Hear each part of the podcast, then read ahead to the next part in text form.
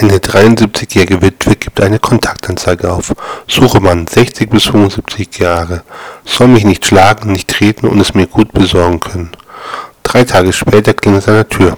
Sie macht auf und sieht einen Mann ohne Arme und Beine vor der Tür. Sie fragt, was wollen Sie hier?